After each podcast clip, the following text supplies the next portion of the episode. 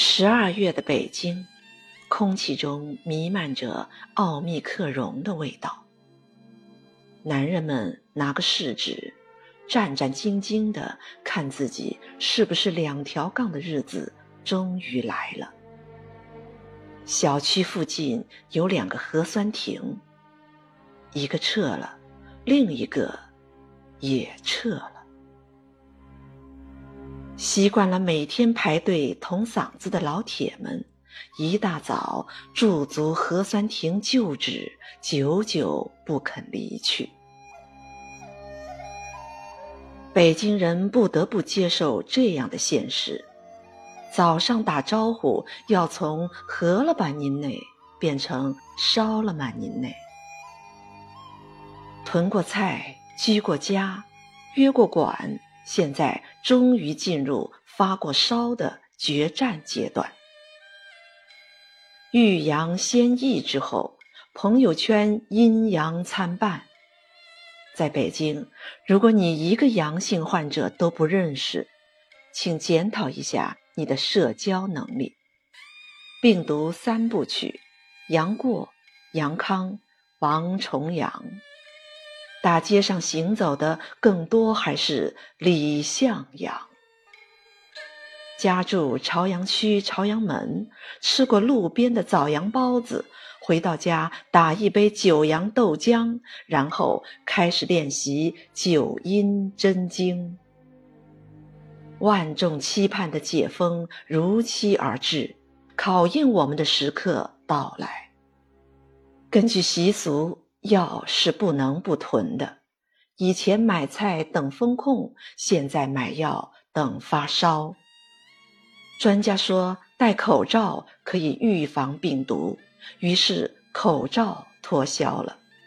专家说双黄连可以抑制病毒，于是双黄连售罄了。专家说莲花清瘟可以抵抗病毒，于是莲花。断货了。专家说，多运动可以增强免疫力，远离病毒。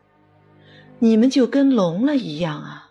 熬夜看世界杯、砸电视，那都不算运动；吼娃也不算。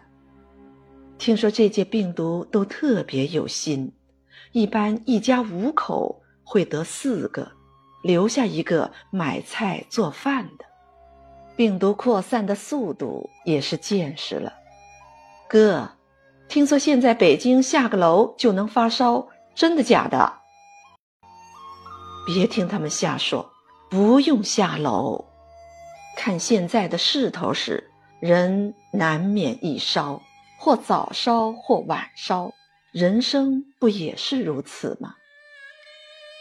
习惯了规划的我们，掐指一算。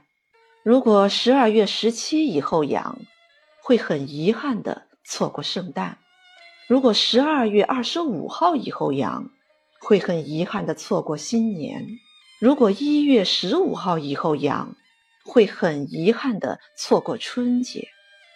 所以，最佳感染期是十二月十二到十二月十七，留给我们的时间不多了。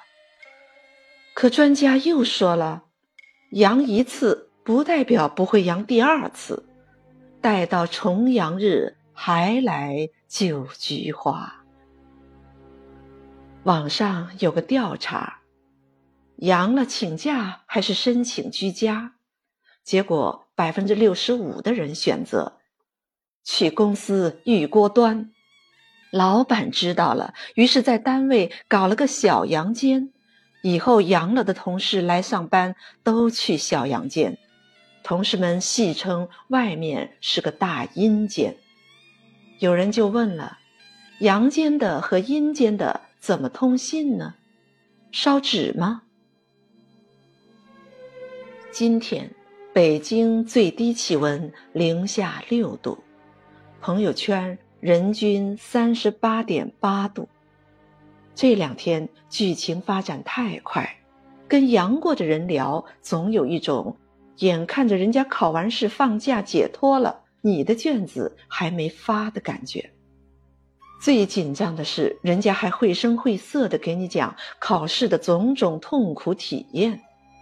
回头想想，二零零三年非典，易感人群是青壮年；二零二零年新冠，易感人群是中老年。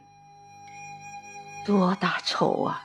同一批人生脊椎追杀了十七年。被保护了三年，接下来轮到我们接受考验。对于放开，好多人抱怨，国家就像是男朋友。他们抱怨的顺序依次是：你凭什么管我？你凭什么不管我？我说让你不管我，你就真的不管我啦？我是说过让你别干涉我的自由。但没说你可以不负责我的安全呀，你不爱我了。其实每一个决策都很两难，每一个在和病毒斗争的人都是勇者。保重，各自安好。这大概是最后一个病毒的冬天。买点黄桃罐头吧，一切都会好起来。平生多么力，男儿自横行。